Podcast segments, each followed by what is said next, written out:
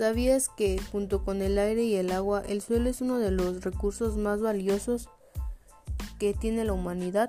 Este es la cubierta superficial de la Tierra compuesta por minerales y partículas orgánicas producidas por la acción combinada del viento, el agua y por los procesos de desintegración orgánica.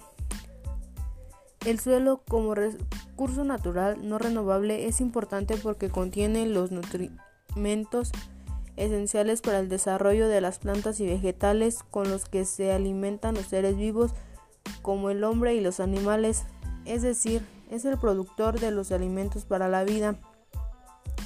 También es importante porque es una parte fundamental de los ecosistemas terrestres, contiene agua y los nutrientes que las raíces de los vegetales y cultivos utilizan para fijarse y para su crecimiento. Por tanto, el suelo condiciona el desarrollo del ecosistema, ya que por la abundancia de vegetación, el suelo es un buen amortiguador de los efectos y cambios del clima.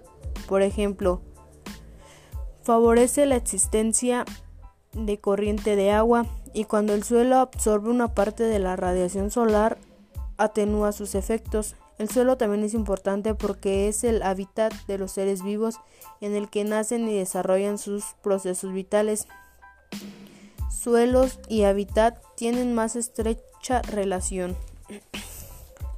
La importancia del suelo se debe principalmente al hecho de que es sobre el donde se desarrolla todo tipo de vida y debido a los distintos procesos naturales, así como la presencia de los seres vivos como plantas y vegetales, animales, seres humanos.